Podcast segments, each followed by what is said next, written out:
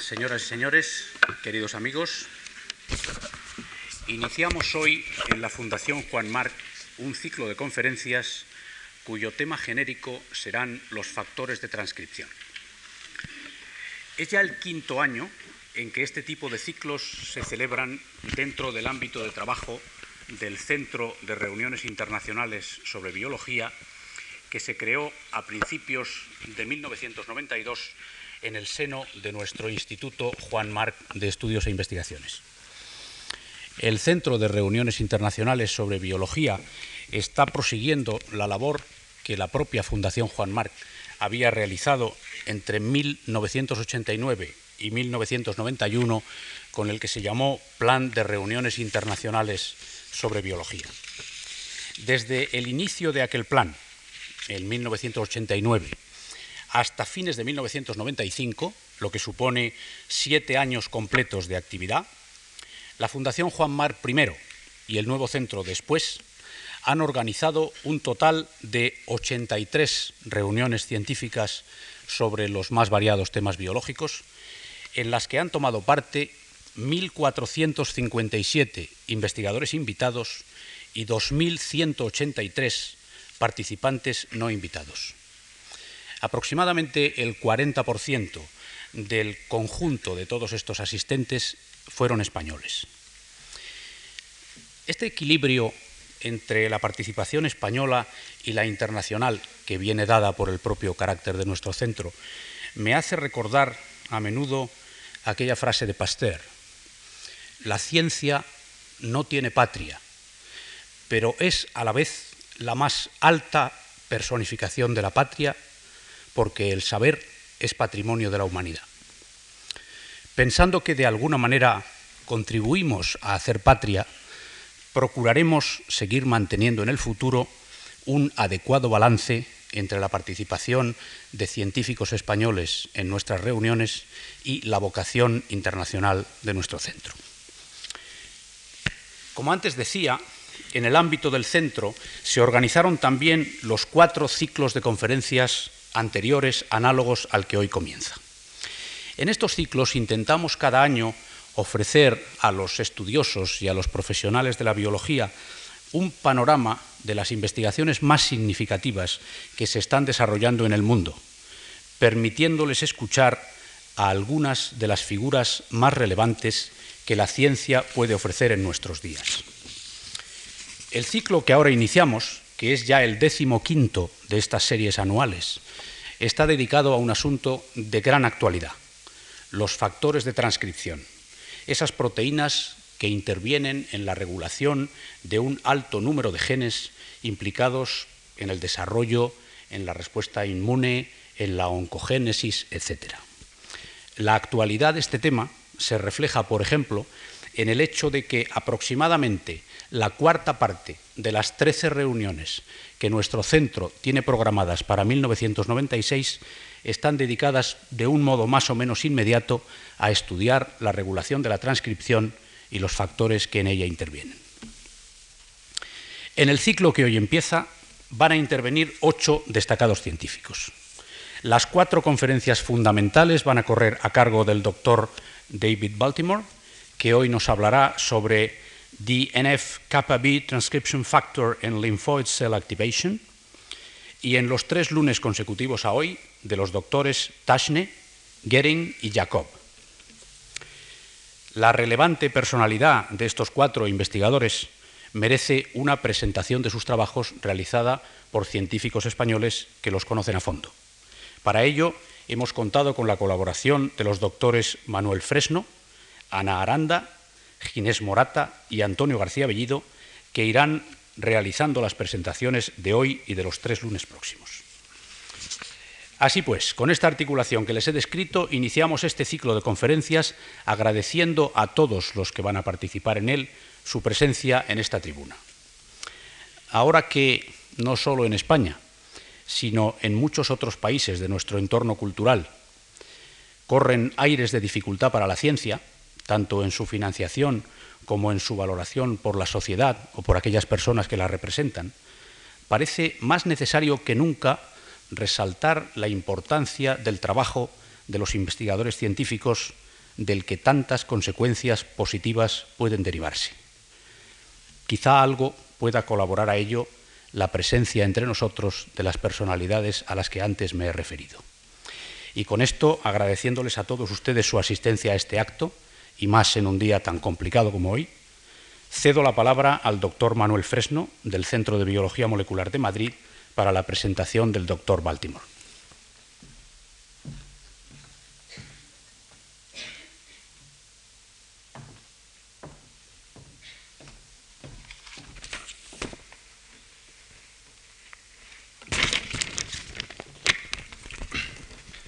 Muchas gracias, Andrés. Quiero dar las gracias a la Fundación March porque realmente es una gran satisfacción el poder presentaros hoy la figura y la conferencia del doctor Baltimore. No es para nadie un secreto que el doctor Baltimore es un gran científico. Sus contribuciones científicas durante su amplia y densa carrera científica han sido abundantes y muy significativas en varias áreas científicas como la virología, la inmunología, el cáncer y más recientemente el SIDA. La fascinación del doctor Baltimore por la biología comenzó tan pronto como el año 1955, cuando, influenciado por su madre, tomó un curso de verano en biología. Posteriormente, en 1960, se graduó eh, en biología por Swarthmore College y, aconsejado por sus eh, profesores, decidió iniciar un doctorado en biología molecular. Eh, empezó a graduarse en el Instituto Tecnológico de Massachusetts, MIT, pero en los años 50, Cold Spring Harbor, en Nueva York, era una meca para el estudio de los bacteriófagos, los virus que infectan bacterias. Cuando entró el joven Baltimore en el MIT, eh, se planteó, se le ocurrió una cuestión, una idea funny, divertida, como él dice. Eh, si los bacteriófagos eran un excelente sistema para entender la biología molecular de las bacterias, ¿no ocurriría lo mismo con los virus animales para entender la biología molecular de las células superiores. La simplicidad de los virus podría proporcionar un progreso más rápido que el que podría conseguirse con otros sistemas más complejos. Para lo cual realizó un curso en Cold Spring Harbor, donde conoció a Richard Franklin, que fue luego su director de tesis, y debido a ello se cambió a la Universidad Rockefeller, donde se doctoró en biología, trabajando en un virus llamado mengovirus. Una vez acabado su doctorado, eh, realizó un periodo postdoctoral en el Albert Einstein College of Medicine en Nueva York durante los años 1964 y 1965 y en ese mismo año se trasladó al Instituto Salk de La Joya, en California, como Research Associate, donde empezó a trabajar con un virus con el cual sigue trabajando actualmente, el virus de la polio, descubriendo que cuando este virus infecta una célula, primero hace una sola copia, una larga copia de poliproteína, que posteriormente es procesada proteolíticamente en eh, trozos más pequeños en las unidades estructurales del de, eh, virus. Hecho este que, según sus propias palabras, tuvo una gran influencia posterior en sus pensamientos de cómo funcionan los sistemas genéticos complejos. Baltimore regresó al MIT en 1968 como associate profesor acompañado de su mujer, la doctora Alice Wan, aquí presente, una gran científica una colaboradora suya que le ha apoyado siempre desde entonces, tanto en lo personal como en lo científico, donde trabajaron juntos en otro virus, el virus de la estomatitis vesicular, un virus que posee la característica de, tener material genético, un RNA, pero monocatenario, pero este RNA no es el que se, eh, se traduce en proteínas, sino es la cadena complementaria a este RNA la que se traduciría en proteínas en los ribosomas. Esto le sugirió que el virus debería portar o llevar una polimerasa que eh, copiara el RNA a su cadena positiva, es decir, aquella que se traduce. En busca de respuestas a problemas eh, similares, ensayó los virus que causan tumores en animales, realizando en 1970 su descubrimiento seminal, conjunta e independientemente con Howard Temin, sobre la transcriptasa en reverso enzima esta que requieren los virus que inducen cáncer para integrarse en la célula y para poder replicarse dentro de ella. Esta enzima eh, produce DNA a partir de RNA, en aparente violación de lo que entonces se consideraba el código genético, un dogma del código genético, que el DNA contiene los genes, este se transcribe a RNAs mensajeros, que son los que se traducen a proteínas en los ribosomas.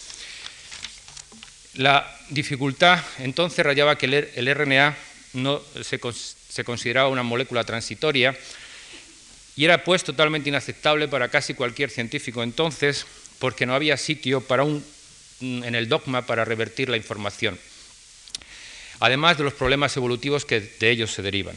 Al final, el experimento que convenció al mundo fue un experimento muy simple, basado en una técnica enzimática similar a la desarrollada por Conver y Ochoa, con la cual ellos obtuvieron su premio Nobel, que acabó por demostrar la presencia de la enzima de una polimerasa de DNA dependiente de RNA o transcriptasa reversa en los billones de estos eh, virus.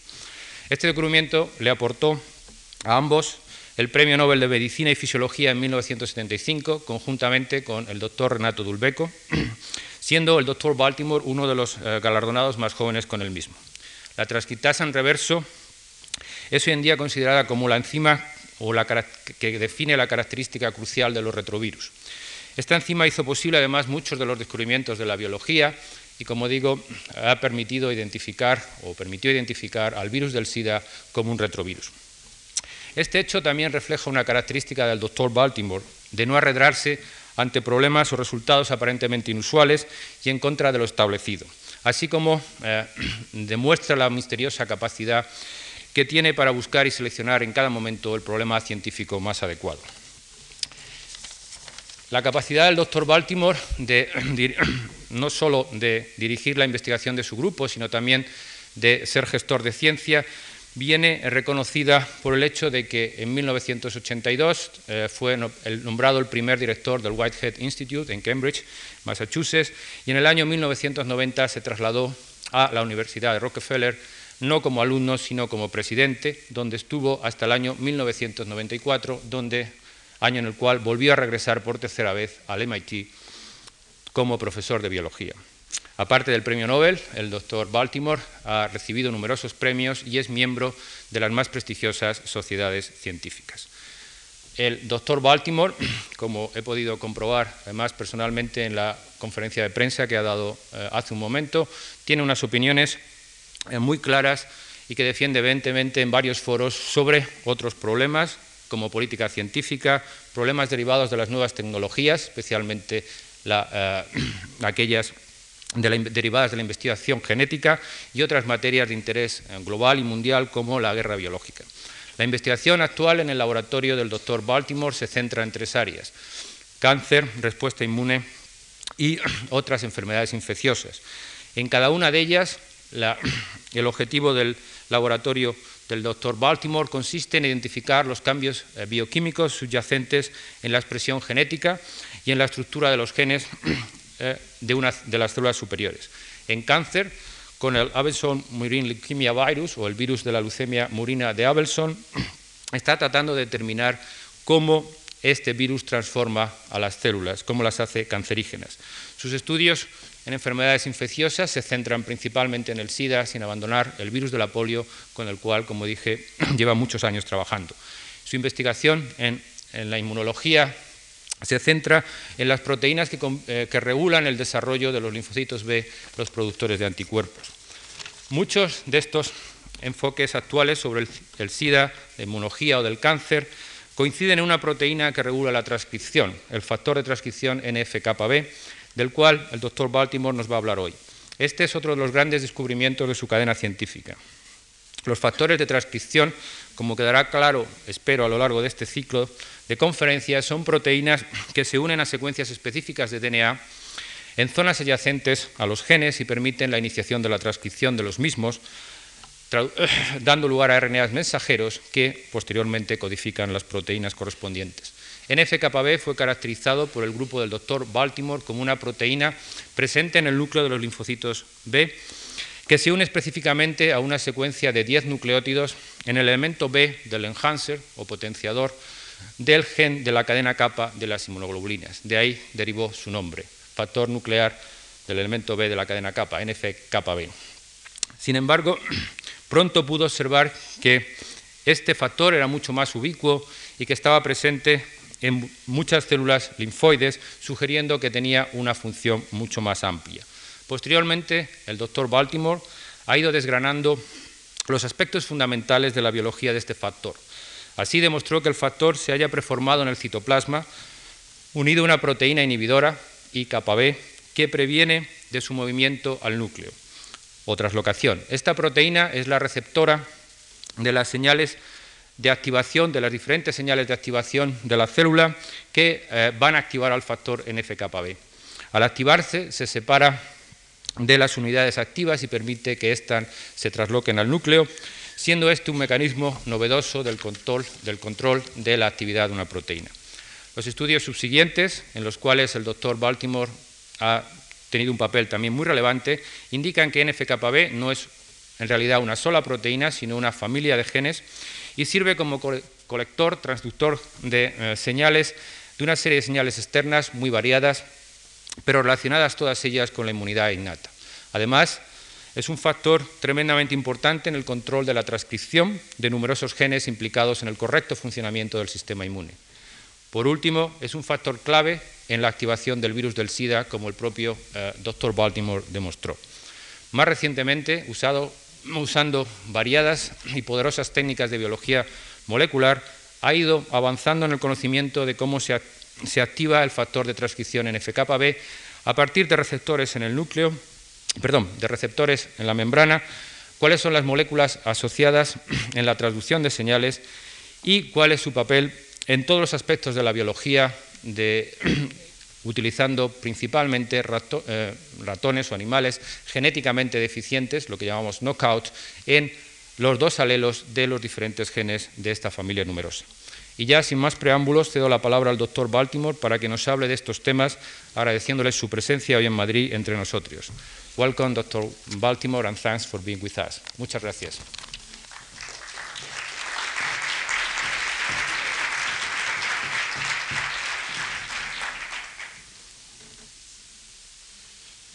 Thank you for a very kind introduction. In fact, I'm not sure I have anything left to say. But um, it's a, a, particular pleasure to be here, and I, I want to thank all of you who have come. I know that today is politically a very important day in modern Spain uh, with the uh, demonstration against terrorism that's going on, and I appreciate that you all came here. I'm going to talk about, as, as was said in the introduction, about the uh, NF kappa B transcription factor. But I thought I would start back a little ways to the more general issue of transcription factors. Uh, it is most appropriate that this series of lectures focus on transcription factors because transcription factors really are the heart of life. Now, that may seem a little extreme, and perhaps it is, and perhaps I only feel that way because I work on them. But I think it's true. Um, when cells develop, when the, when the fertilized egg develops into a complex organism, it's a series of changing transcriptional environments that lead to that development. When the brain decides to store a memory trace, there are very important changes in transcription factors that allow the fixation of a memory. When cancer occurs, cancer is very much a matter of a changed transcriptional environment in the cancer cell compared to a normal cell.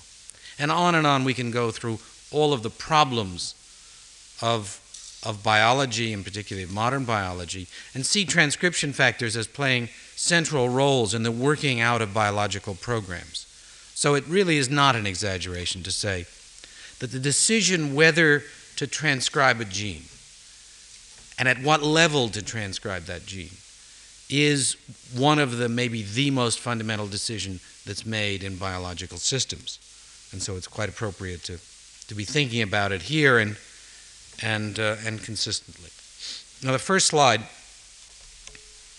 shows the general nature of a transcription factor. Transcription is a process of RNA synthesis that initiates at a specific point. And that initiation of transcription and the elongation of the formation of the RNA transcript is the responsibility of an enzyme called RNA polymerase II. RNA polymerase II is a very complicated enzyme. It has some 10 subunits to it. But that's nothing compared to how complicated the basal machinery is that decides to start a transcript. Because not only is there polymerase 2, but here I've shown four factors A, B, C, where's C? A, B, D, and E. Um, and those four factors are just a, a, a hint of how complex the, are the ancillary factors that go to making up the basal machinery of transcription. In fact, today we see some 50 proteins as involved in sitting around the start site of transcription and determining whether a transcript will start or not. Or not. And those proteins have many functions. Some of the functions are to get nucleosomes out of the way, to clean up the DNA so that it can be transcribed. Other functions involve the actual decision to start the transcription process.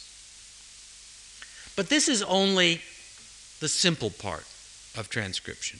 The really complex part of transcription involves factors that don't bind around the start site of transcription, but rather bind upstream in the DNA or even downstream in the DNA or on the DNA. And those factors we call transcription factors, and, and they will be the, the topic of conversation.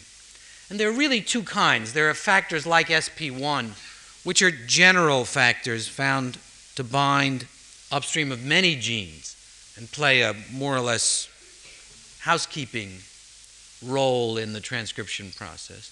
And then there are the specialized factors. I've just shown the site of binding of one of them, but there are by this time hundreds of potential transcription factors that we know about, and any one gene may have five, ten different transcription factors controlling its particular transcription in a particular cell. And those transcription factors do two things. They either activate transcription, as shown here, they make this arrow larger, or they inhibit transcription. And I haven't shown that, but there can be factors that bind and actually extinguish the transcription. So transcription is controlled both negatively and positively, although everything I'll talk about is positive control of transcription. And the way the transcription factors work is that it, we think, and there's still debate about this, is that they become part of this machinery by literally binding to the core polymerase. And that involves then a bending of the DNA to allow these factors to interact with the basal machinery. Now, exactly what they do when they bind is unclear. They may help the formation of the basal complex, they may speed it up and make it energetically more favorable. They may also throw some switches in here. There are evidences of kinases involved in the basal machinery, and they may be regulated by, by these factors, although that's today controversial and uncertain. And Mark Ptashne will tell you next week, will argue very strongly that all the transcription factors do is increase the binding energy around the start site of transcription. And maybe that's true, and maybe it isn't. So I want to focus on one transcription factor and what it does, and that will take up the rest of this evening's lecture. But one could give any number of lectures about different transcription factors and not use up the, the knowledge that we have today of this very complicated but very central biological switch.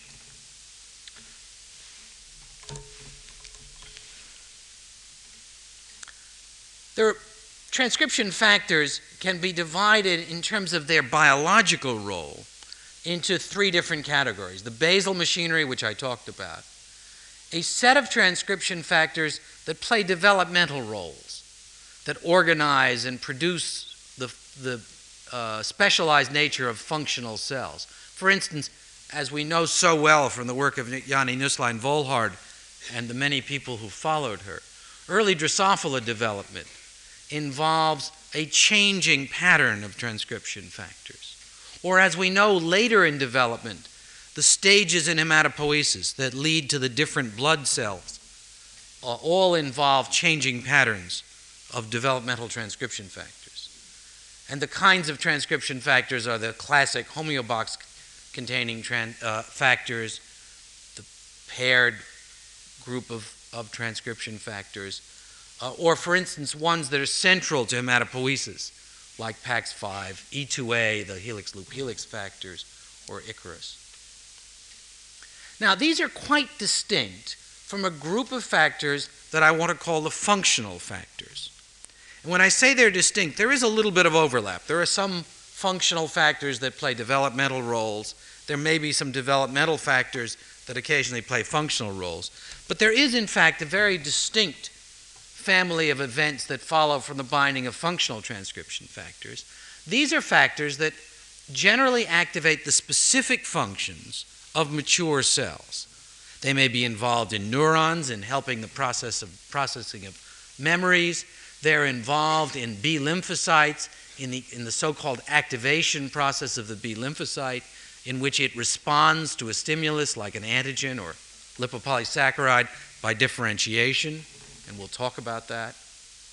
Um, and there are many different examples of families of transcription factors that are involved in these functional events, like the B-ZIP family, the STATs, the REL family, which is in fact what we'll talk about. Many of these pre exist in cells. They sit in the cell in some inactive form, and they are activated by one or another events, like in the case of NF kappa B, as we'll, describe, as we'll talk about. Activation involves movement from the cytoplasm to the nucleus. In the case of CREB, the, the uh, protein responsive to cyclic AMP, uh, the factor, it involves a phosphorylation of the factor that allows it to bind yet another factor, and that seems to be central to the activation of transcription. There are heat shock factors that work by yet another pr- principle, and growth regulatory proteins, like the serum response factor, that work by yet other principles. So we want to talk about one of these factors, the NF kappa B transcription factor. And this factor came to our attention, we learned first about it, because we were studying a developmental sequence. And we thought, in fact, when we first found it, that we had found an important developmental switch. I think now, and I'll show you the evidence for this, that we doubt that that's what the factor is really doing, and we don't yet understand that switch, but historically, this is how it happened. We were interested in the development of the B lymphocyte. And the B lymphocyte starts as a stem cell and goes through pro B cell and pre B cell stages in which the genes of the cell are rearranged to allow first for the synthesis of heavy chain, the mu heavy chain, and then for the synthesis of the kappa light chain. And this ordered series of events, first heavy chain, then light chain, was the problem that we were interested in. And we said to ourselves, well, maybe at this key moment, when the cell moves from being concerned with heavy chain to being concerned with light chain. That there's some transcription factor that appears in the nucleus of the cell that's involved in making that switch. And that that transcription factor might, for instance, bind to the regulatory elements around the kappa light chain. So this was the only regulatory element known around the kappa light chain at the time, the so-called kappa light chain enhancer which is found in the intron, in an, an intron in the gene. And this we characterized, and other people characterized, as having binding sites for a whole variety of proteins, and I won't talk about most of those. But one key one that drew our attention was the protein that bound to a site we call the kappa B site, a site of about 12 nucleotides of specific sequence. And we called the protein that bound to the kappa B site NF kappa B because it's the nuclear factor that binds to the kappa B site.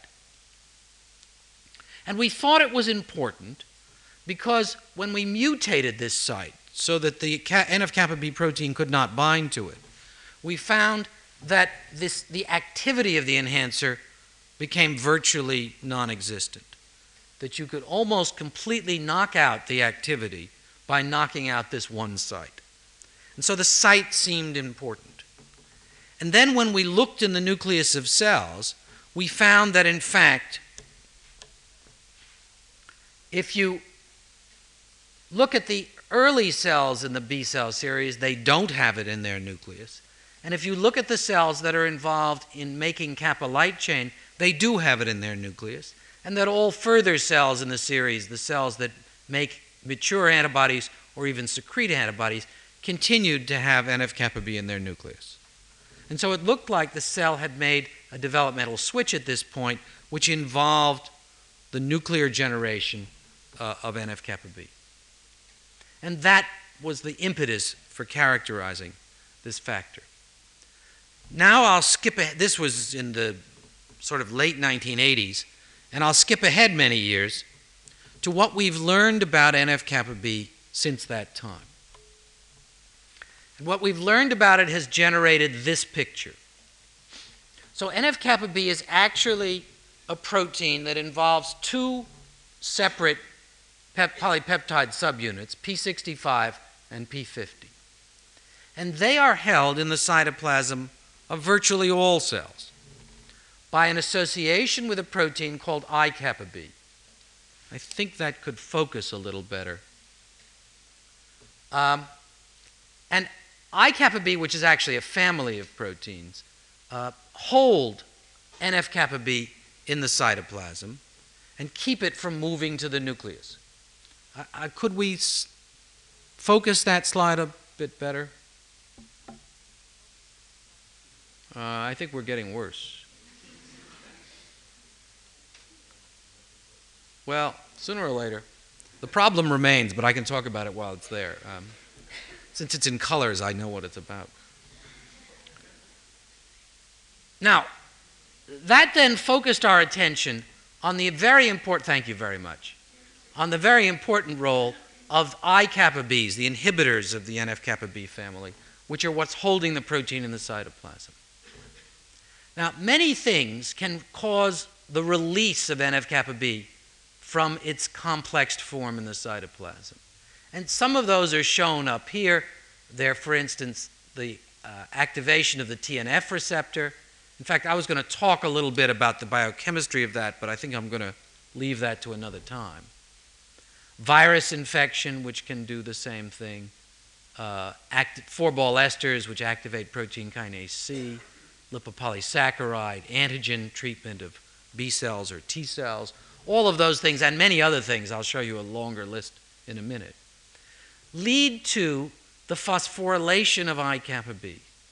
And so there must be a key protein kinase here, but we really don't know what it is as yet, although there's a lot of work going on and maybe soon it'll be found. What the phosphorylation does is it leads to the labilizing of I kappa B, to its degradation. And that degradation, as shown by the work of, of Tom Maniatis and his colleagues and, and um, a group in Israel, involves the, the ubiquitination of I kappa B and its degradation by the proteasome.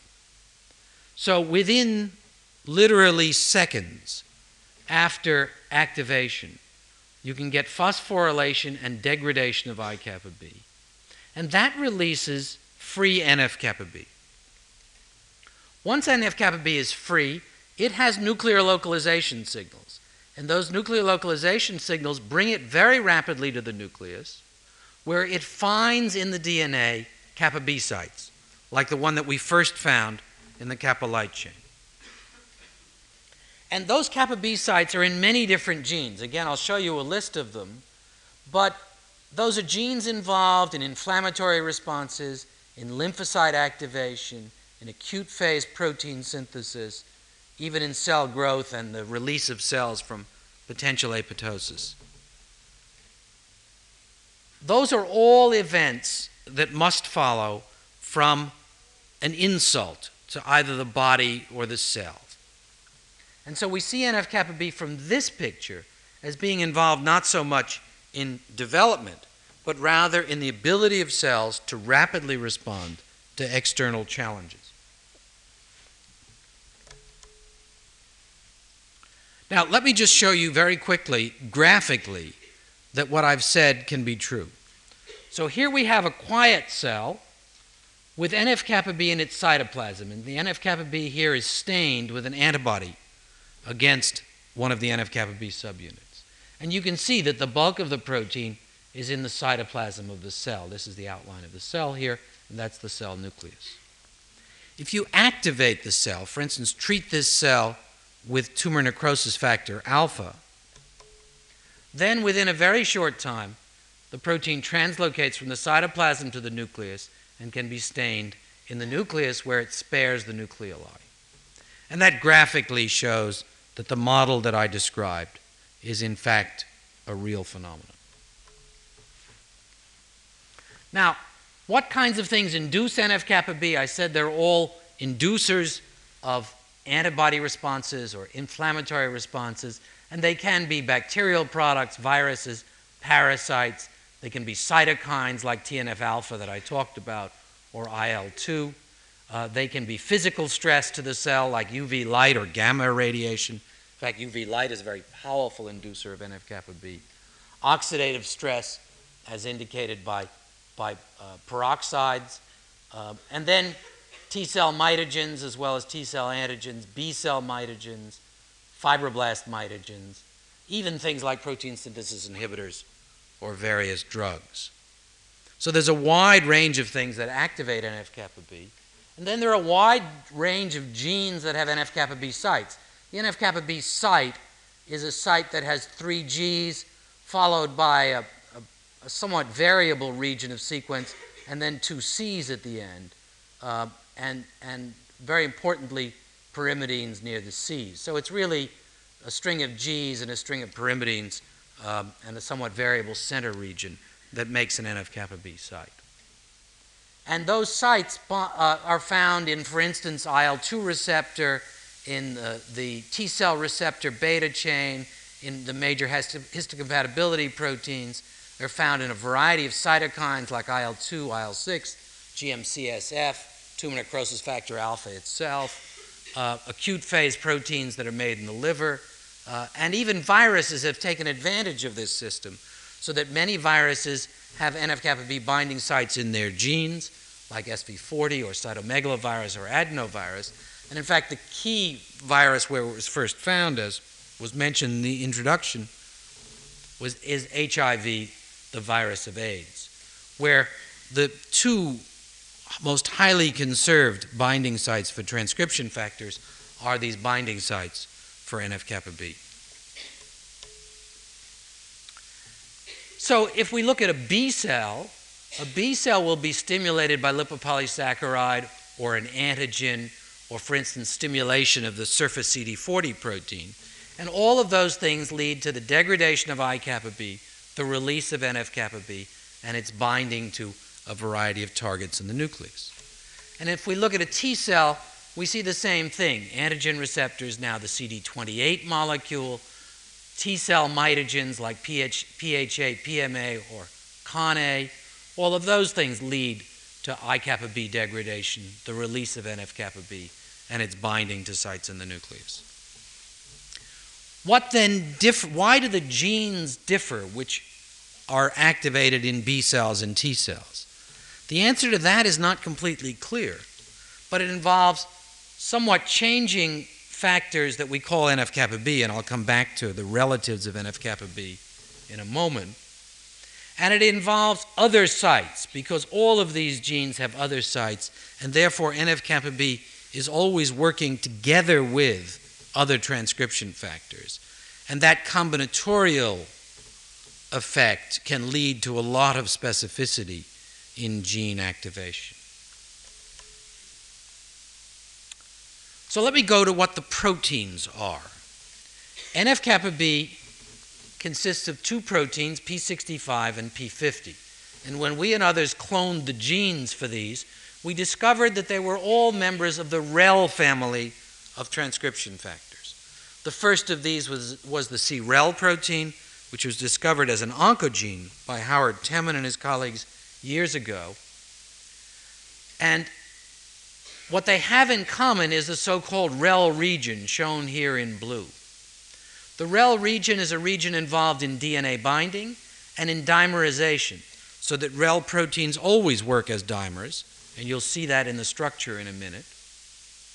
And they all have nuclear localization signals, which are covered by I kappa B association sites, uh, and therefore I kappa B holds the proteins in the cytoplasm, partially because it covers the nucleolocalization sites. Now, the P65 subunit consists of a REL region, followed by a region that has a high concentration of negative charge, which is a transcription activating region, a region that, that touches the basal machinery and leads to an increased rate of transcription by, as I said, unknown means. Now, the P50 subunit actually turns out to be the cleavage product of a precursor. That precursor is 105,000 molecular weight and has within it a glycine rich region where cleavage occurs. So that in fact the mature P50 protein consists largely of the REL region and nothing else. The other end of this is a region that contains repeats of a sequence called the ankyrin sequence, a sequence of about 33 amino acids that forms a complex structure that has yet to be determined at a crystallographic level. But when the first sequences of I kappa B proteins were determined, it was clear that these ankyrin repeats are indicative of I kappa B like behavior. And so the NF kappa B uh, NF kappa B1 gene, the, the gene that synthesizes the P105 protein, actually synthesizes an auto inhibited protein, a protein which has an activation ability, an ability to bind to DNA, which is inhibited by its C terminal tail. And we need cleavage of this in order to release the auto inhibitor. But there's also a family of I kappa Bs which are trans inhibitors, and the best known of these is the I kappa B alpha gene, but there are others. Now, these proteins are part of a larger family. The P65 protein is related to both the C-REL protein, which again has a, a, an activation domain, or the REL-B protein, and the P50 protein precursor has a relative called the NF-kappa B2 gene or the P100 protein, which is a similar auto-inhibited protein. And the trans inhibitors, I kappa B alpha, come in a number of different forms. There's an I kappa B beta protein. There's I kappa B gamma, which is in fact the C terminal tail of the NF kappa B1 gene. And there's a protein called BCL3. And BCL3, as well as REL, are potential oncogenes, uh, suggesting that the uncontrolled behavior of the REL family of proteins leads to cell transformation and cancer. A very good reason why the proteins are held under strict control in ordinary circumstances. Now, the sequence of, of these proteins is interesting, but we know their structure, and we know their structure from work in Paul Sigler's laboratory and work in Stephen Harrison's laboratory. And these pictures that I'll show you are taken from Harrison's work. So they determined the structure of, in fact, a dimer of the P50 protein bound to DNA. And what they found was, as the sequence had indicated, a dimerization region shown at the top and a DNA binding region shown at the bottom. But the amount of contact with the DNA is, in fact, very slim. There's only this one little recognition loop that goes into the DNA and a series of contacts on the outside of the DNA.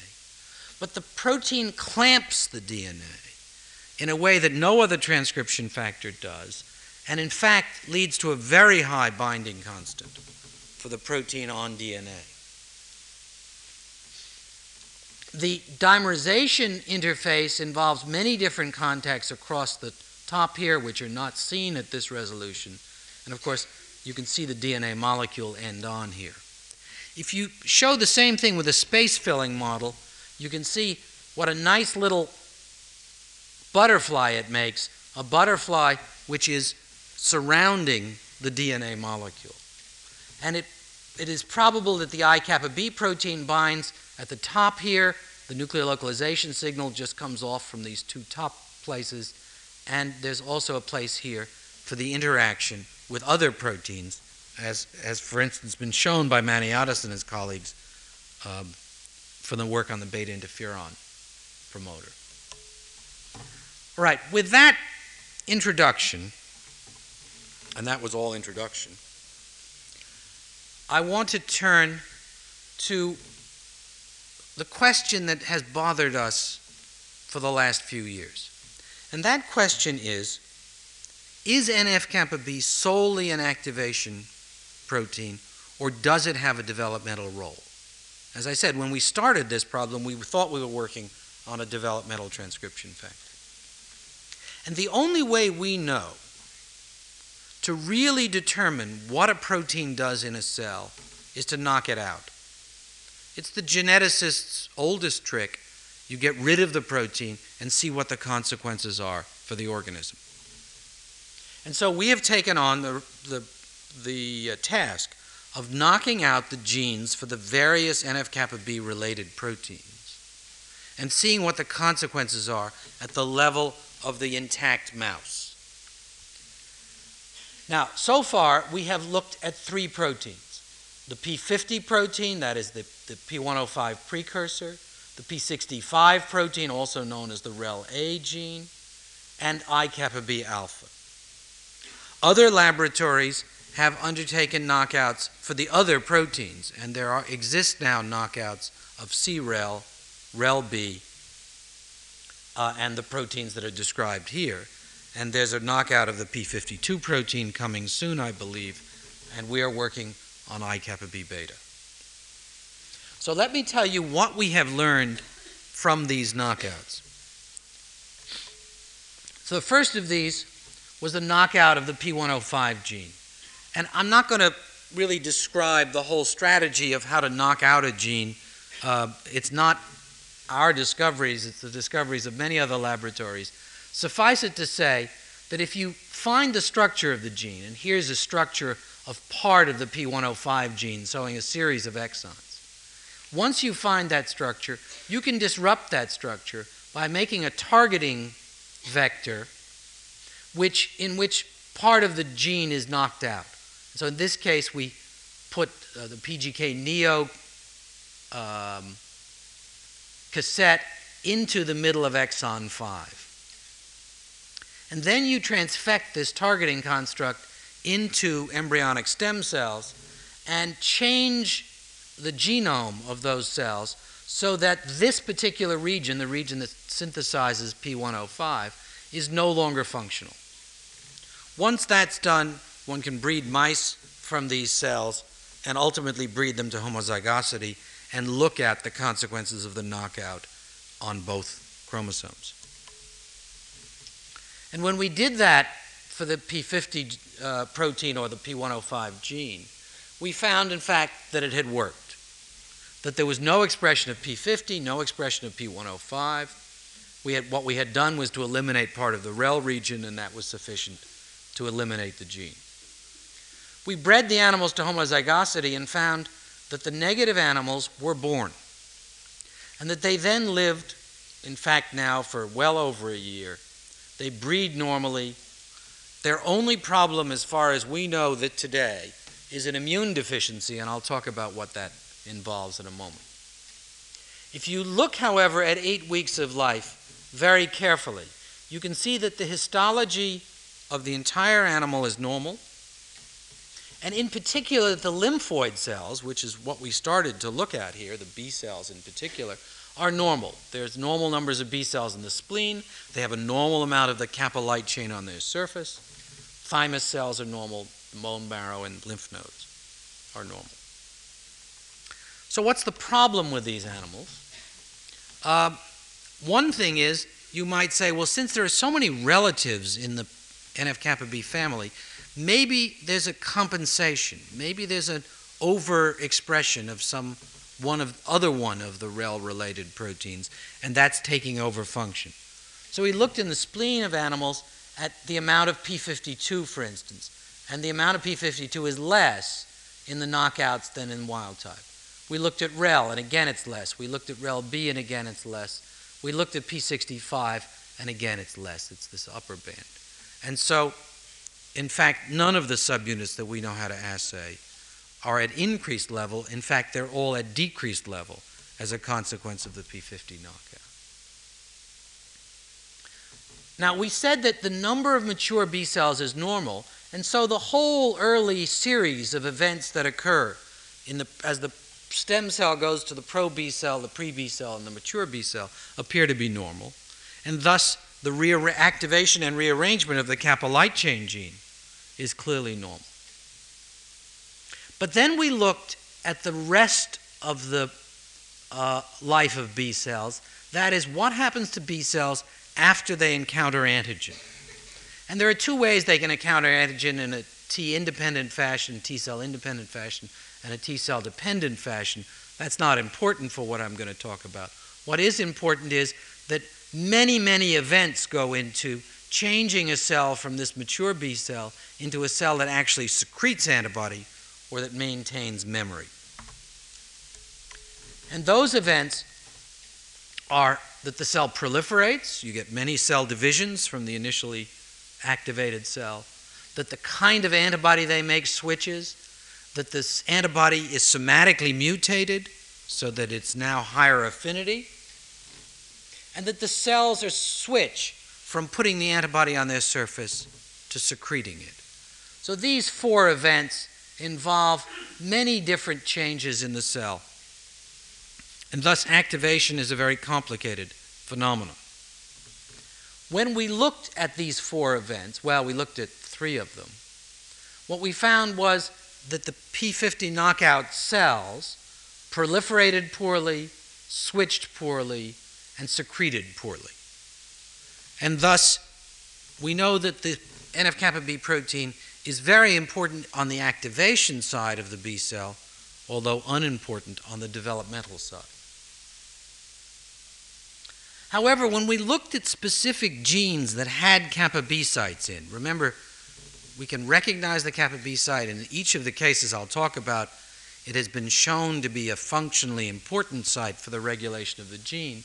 In each case, the genes were still switched on. So the TNF alpha gene gives a normal induction after lipopolysaccharide stimulation of macrophages. IL 6 is down a little bit, but not terribly much in macrophages. Serum amyloid A looked at one point like it was accelerated in its induction, but at least it's normal in its induction after lipopolysaccharide injection. And this is a big effect because the liver becomes a factory for the synthesis of serum amyloid A after uh, treatment with lipopolysaccharide. Interferon beta uh, synthesis is normal. MHC class 1 and class 2 have normal basal levels and are normally induced where we've looked at it. And even the kappa light chain, which started this whole story, is at least normally made at basal level. So we can conclude from looking at these animals that P50 plays no obligate developmental role. Because we didn't find a compensation, we believe that it's unlikely that anything else is taking over its function and therefore it may have no particular role until cells are activated. But once cells are activated, P50 is important for a whole variety of events that we can analyze, although we're not sure yet what particular genes are so, find P50 to be so important, and we're still trying to solve that problem. Now let's have a look at the P65 knockout. Again, we eliminated the REL region. We showed that, that the animals that were, were bred to homozygosity had no P65 in them. But in this case, the embryos die at embryonic day 15, and they die with a massive liver apoptosis. The hepatocytes in the liver go undergo apoptosis, and I'll show you that in a moment. This limits what we can study because the immune system is hardly developed at, at embryonic day 15 the animals still have six days of development to go. Now, what, but we can study certain things. For instance, we can study embryonic fibroblasts because you can mince up the embryos and derive fibroblast cultures from them and thus study a basic cell type. We can also take out of the fetal liver the hematopoietic cells. Those cells don't undergo apoptosis, they're still normal.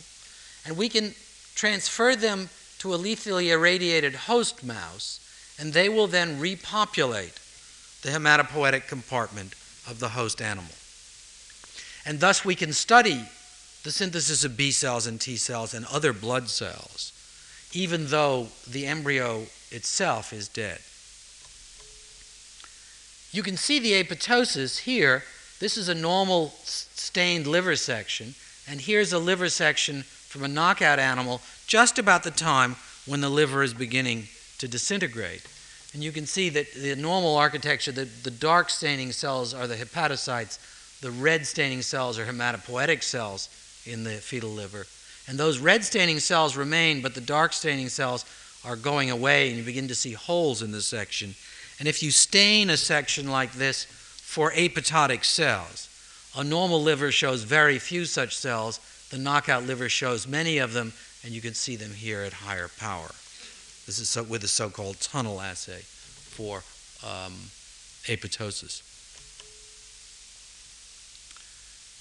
So that's why we can't study the um, animals um, in later life, but as I said, we can study their fibroblasts or their hematopoietic cells. So let's look first at embryonic fibroblasts from the P65 or REL-A knockouts. And what we're going to look at here is the so-called gel shift assay. NF-kappa B binds very tightly to DNA, and so if you just put a little piece of radioactive DNA into a nuclear extract, and then run it out on a gel, you see a shift of that DNA from its normal mobility up to a much slower mobility, and that's indicative of NF kappa B binding. It's an assay I'm sure you're all aware of. And the normal embryonic fibroblasts don't show any NF kappa B in their nucleus because they haven't been induced and it's all in the cytoplasm, as I showed in the model slides earlier. But if we treat these cells for 30 minutes with an activator like tumor necrosis factor alpha, then NF kappa B moves to the nucleus, and we see it as two bands here, but this is the major band of P65, P50. These are wild type embryonic fibroblasts, and so they induce perfectly well um, and make NF kappa B. But when we do the same thing with the knockout fibroblasts, although there is a little bit of um, NF kappa B in those cells, it's very little, and you get only a little bit of movement to the nucleus. And what this is is complexes of the C-REL protein with P50, uh, but it's in very small amounts. And so the cells are very deficient in NF-kappa B. There's not much to move to the nucleus. And thus you might think that genes that depend on NF-kappa B would not be induced. And we looked at two such genes in these fibroblasts, GM-CSF, the granulocyte macrophage colony stimulating factor, and I kappa B alpha because the I kappa B alpha gene is itself under NF kappa B control. It's a sort of auto feedback regulation. And in normal embryonic fibroblasts, there are very low basal levels of these two proteins, but very high induced levels because the NF kappa B moves to the nucleus and then activates the synthesis of these two proteins. You're looking here actually at messenger RNA determined by a PCR reaction. When we do the same thing in the knockout fibroblasts, the first thing we notice is that the basal level is about the same. So that basal synthesis of these proteins and basically everything else we've looked at is independent of NF kappa B. But induced synthesis is way down. And so, in fact, NF kappa B is, the P65 subunit is important for these two and for other proteins. Now, how about the B cells, which is the cell we keep coming back to? To look at the B cells, we had to transfer them into lethally irradiated hosts, but those animals developed normal B cells, T cells, macrophages, granulocytes, and other things. They do have problems, and we're just now beginning to understand those problems, but I'm not going to go into them. And we can see the B cells by using a two dimensional fluorescence activated cell sorter plot, in which we plot the amount of a B cell specific protein, the B220 protein, on the ordinate, and the amount of antibody on the uh, abscissa. And so these are the B cells. They have B220 on their surface, and they have antibody IgM on their surface. And this is after transfer of heterozygous cells into a lethally irradiated host. When we do the same thing with the knockout cells, there are B cells. There are fewer of them, but that's actually um, something of an artifact because there's actually more granulocytes, and so if you put a constant number of cells in, you get fewer B cells. But the B cells have the normal distribution of antibody. They have the same high staining cells, medium staining cells, low staining cells, and the same amount of B220. And when we look at kappa light chain in these cells, we see the same amount of kappa light chain on the knockout B cells and the heterozygous B cells. And thus we can say that the P65 protein is unnecessary for the formation of kappa containing B cells in normal numbers or normal relative numbers and for the amount of kappa light chain on the surface of those cells. On the other hand, there is an activation problem. We're in the process of characterizing that now. Uh, it's not as severe as the P50 activation problem. So we can conclude from looking at these mice that although embryonic liver integrity depends on P65, other developmental processes are normal. In particular, B cells and T cells develop normally in secondary mice.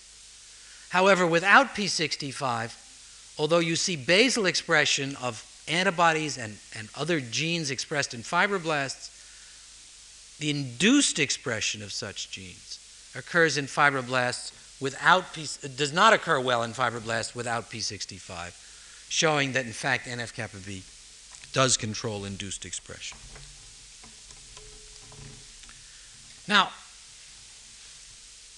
I think in the in the interests of not spending too much time, I'm going to skip the next series of experiments. Let me just describe them to you in words. Since the intron enhancer in the kappa light chain was thought to be very important for kappa light chain expression, we decided to knock it out and see what would be what would happen. And we knocked it out by the same sort of homologous recombination process that I've been describing to you, but I won't go through the details of, of how that's done. Suffice it to say that we were able to generate animals that, whose kappa light chain genes lack the intron enhancer. So they lack the kappa B binding site and all the other sites around it. Those cells rearrange kappa light chain genes about 50% the normal rate and make a normal amount of kappa on the surface of the cells. So not only don't we need NF kappa B for the synthesis of B cells and the formation of kappa protein, we don't need the site to which it binds. In fact, we don't need the whole regulatory region around it. So that's, let me go back one slide here. So So what I've said is here's, here's the light chain region, here's the intron enhancer. If you remove that enhancer, you still get about 50% the normal rearrangement frequency. All right, let's skip.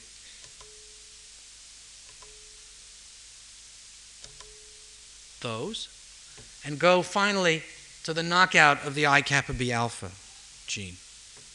At the time when we knocked this out, beta had not yet been cloned. It now has been cloned. Uh, and you'll see that we now understand that it's much more important than we thought originally. At the time, we thought I kappa B alpha was probably the most important inhibitor of NF kappa B. So, what we did was to eliminate the ankyrin repeats from the DNA of mice on both chromosomes and bred I kappa B alpha minus minus mice. They are born as normal mice. But at three days after birth, they start becoming runted and they die by about seven days after birth. They have an atrophied spleen, an atrophied thymus. They have a defect in the epidermis, which leads to a serious sloughing of epidermal cells. We're still characterizing that. They show an enhanced granulopoiesis synthesis of neutrophils, uh, which we're also still characterizing. But we were able to derive young animals and able to derive embryonic fibroblasts and, and do uh, transfers with these cells as I described. And I won't talk about the transfers, but I will talk about the fibroblasts. Now, you would think that without a major inhibitor of NF kappa B, if everything I've said up to now is correct, there should be constitutive NF kappa B in the nucleus. And maybe that is, in fact, what's leading to the death of the animals. So we looked in the nucleus of thymocytes because you, you get a good thymus from an animal even at three days after birth. We looked in the thymocytes for NF kappa B. And in fact, using the gel shift assay, there's a little bit of NF kappa B in wild type thymocytes, but there's a lot of NF kappa B in the nucleus of the knockout thymocytes. And this is just a control. These are from individual embryos or embryo, individual newborns. When you look in the spleen, you see the same thing. The knockouts have a lot of NF kappa B in their nucleus. Even heterozygous cells have virtually none in their nucleus. As I'll show you later, there's plenty in the cytoplasm. Well, I'll come to that in a minute. When we looked at embryonic fibroblasts, however, what we found was that even the knockout fibroblasts had very little constitutive NF kappa B in the nucleus. And when we looked at brain, we found the same thing a little bit of constitutive NF kappa B, but very little compared to spleen or thymus. Now, here we know that there's a lot in the cytoplasm of these, these cells, and thus it is, there's still inhibition, there's still functional inhibition. And so we asked, what is providing that functional inhibition? And it turns out to be, at least largely, I kappa B beta. And what you see here is something we didn't know until we did this experiment, which is that when you look at the amount of I kappa B alpha in embryonic fibroblasts or in spleen, you can see that there's much more alpha in spleen than there is in fibroblasts. But when you look at beta, you find there's about the same amount in spleen and fibroblasts. And thus, the relative amount of beta in the fibroblasts is much higher than it is in spleen cells. And so it's not unreasonable that beta controls NF kappa B in fibroblasts, whereas alpha controls it in spleen cells. And we, I would extend that to say that probably all of the blood cells control NF kappa B through alpha, and all of the other parts of the body, certainly all that we've looked at, use beta as their major controller. Now, when we look at cytokine messenger RNA levels in thymocytes, since thymocytes have a constitutive NF kappa B, we would expect to find that there was constitutive synthesis of, or constitutive transcription from any gene which is dominantly controlled by NF kappa B. And in fact, the GCSF gene is controlled this way. The, this is an IL 8 homolog in mice. This is a control. And you can see again that the knockouts have a lot, and the heterozygous or homozygous animals, wild type animals, have only a little basal level of transcription. And that's true for GCSF. It's also true for the IL 8 homolog, though it's a little harder to see. So, in fact, if NF kappa B is constitutively in the nucleus of a cell, that cell starts transcribing certain genes at very high levels. And it's not unlikely that the lethality in these animals is a consequence of the synthesis of these very powerful cytokines.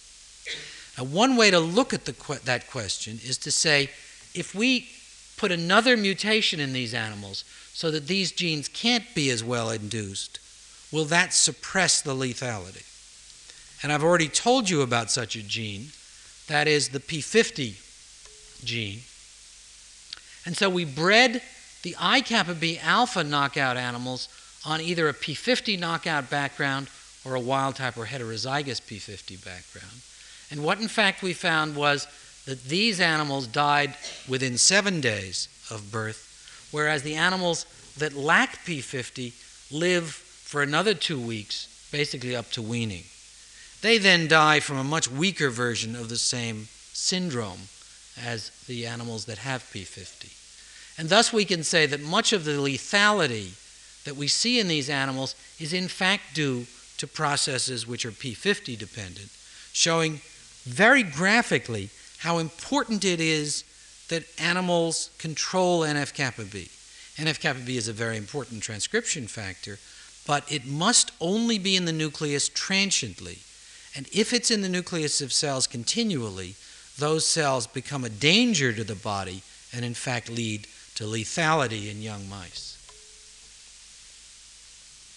The other thing that we found from the I kappa B alpha knockout is another role for I kappa B, which relates to the prevention of lethality.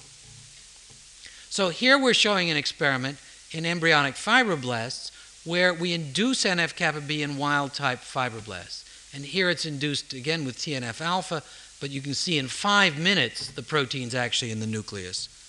By, and after 30 minutes, there's even more. And if you redo that experiment, but at 30 minutes, you take NF kappa B out. Sorry, you, you uh, take the inducer out. You take TNF out. Then NF kappa B rapidly is re inhibited by I kappa B and moves back to the cytoplasm of the cell. And so the nuclear NF kappa B goes away within 30 minutes because, in fact, of the induced synthesis of I kappa B and its movement into the nucleus where it pulls NF kappa B off of DNA and brings it back to the cytoplasm. When we look at the knockout cells, they induce normally. However, they are unable to take NF kappa B out of the nucleus, and it stays there even in the absence of inducer for 60 minutes or two hours or even four hours. And so, one of the functions, even though in these cells I kappa B beta is controlling the basal level of NF kappa B in the nucleus, when NF kappa B gets induced, it's alpha that goes in and pulls it out uh, when the induction stimulus is removed. And that very important faction, function is lacking in the knockouts. So we conclude from looking at the I kappa B alpha knockouts that I kappa B alpha is the protein mainly responsible for maintaining NF kappa B in its re- repressed form in lymphoid cells and probably all hematopoietic cells. But beta is more important. Beta is the product of a totally separate gene. Beta is more important in other cells. However, you do get constitutive induction of NF kappa B in hematopoietic cells when you ablate the gene, and then those, um, those pro- products, in fact, become a danger to the mouse. The upre- upregulated cytokines probably explain the runting and the ultimate death of these animals. I kappa B alpha, however, is a gene that is positively regulated by NF kappa B, and therefore, once NF kappa B goes to the nucleus, it upregulates I kappa B, and I kappa B is therefore at high concentration, ready to pull NF kappa B out of the nucleus once a stimulus is removed. Beta is unable to stimulate to substitute for this function because it's not regulated by NF kappa B. Finally, we can get a very general look at the role of these two of this family of proteins um, from the knockouts. We can say that, that the P65 P50 dimer does control a wide range of genes, but those, those are genes involved in the functional activation of immune cells as well, presumably as a variety of other things that we haven't looked at. The P50 subunit is not the important one for many of these responses. Probably very low levels of the P65 dimer can substitute, but the P65 subunit is needed for many of those responses. I kappa B alpha is the protein mainly responsible for keeping the system repressed in lymphoid cells and other blood cells, while I kappa B beta seems to be the main player in many other cells and the constitutive activation of NF kappa B by removal of the alpha gene leads to certain up, upregulation of certain very important genes, but not others, uh, probably because NF kappa B is not sufficient for activating them. That's a point I didn't make, uh, but is true. And those upregulation products apparently can be lethal. Finally, the I kappa B alpha gene is regulated by NF kappa B in a sort of auto-regulatory loop, uh, and therefore is it responsible for down-regulating NF-kappa B, that's a function that beta is unable to perform. This is really only the beginning of this analysis. We have a lot more to learn about other systems in the body. We have a lot more to learn about particular genes. We have a lot more to understand about what kinds of compensation are going on in these animals. But the existence of animals of this, these defined genotypes and the existence of cells in culture of defined genotypes means that we have the opportunity to take apart this complex system and to look at it in detail. I might say that the CREL knockout shows a phenotype very similar to P50, although slightly more severe. The animals are born, live normally, but have a very severe defect in B cell activation, as shown by Steve Gerondakis and his colleagues in uh, Australia. And the um, REL B knockout has no effect on, on B cells that we can see, but does have effect on thymus derived cells um, and uh, as Rodrigo Bravo and his colleagues have shown, leads to lethality uh, through other pathways that, than the ones I've described. So we're beginning to take the whole thing apart through these knockouts. We have a long way to go. We're all, all involved now in crossing the animals that have various defects to try to get double knockouts. Um, those will be particularly helpful, we believe. Uh, and I trust that as time goes by, a very clear picture will emerge of exactly what each of these factors is doing in biological terms as well as biochemical terms. Thank you very much.